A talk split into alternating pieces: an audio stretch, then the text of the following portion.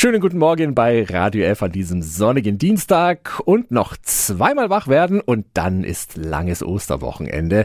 Da werden dann noch ganz viele Familien äh, Eier färben.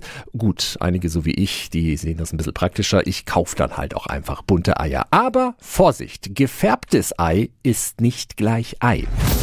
Radio Jetzt Tipps für ganz Franken. Hier ist unser Wiki Peter. Andrea Danicek ist Ernährungsberaterin bei der Verbraucherzentrale Bayern. Worauf sollte ich bei fertig gefärbten Eiern achten? Bei den fertig gefärbten Ostereiern habe ich nicht diese genaue Information, die ich bekomme, wenn ich rohe Eier kaufe. Hier muss ich ja genau die Herkunft der Eier erfahren.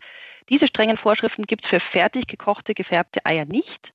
Aber wenn ich mir die Arbeit sparen möchte und die kaufen möchte, sollte ich auf die freiwilligen Angaben achten, die die Hersteller machen. Immer mehr geben nämlich an, dass ihre Eier auch aus Freilandhaltung stammen und dann muss diese Information natürlich auch stimmen. Sind die Farben zum selber Färben unbedenklich? Ja, alle Farbstoffe, die fürs Eierfärben zugelassen sind, sind zugelassene Lebensmittelzusatzstoffe.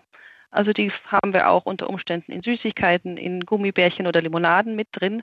Das sind keine, ist keine härtere Chemie sozusagen, wie es viele äh, Verbraucher manchmal vermuten. Vielen Dank an Andrea Danicek. Alle Infos und weitere Verbraucherthemen finden Sie auf radiof.de. Tipps für ganz Franken von unserem Wiki Peter. Täglich neu in Guten Morgen Franken um 10 nach 9.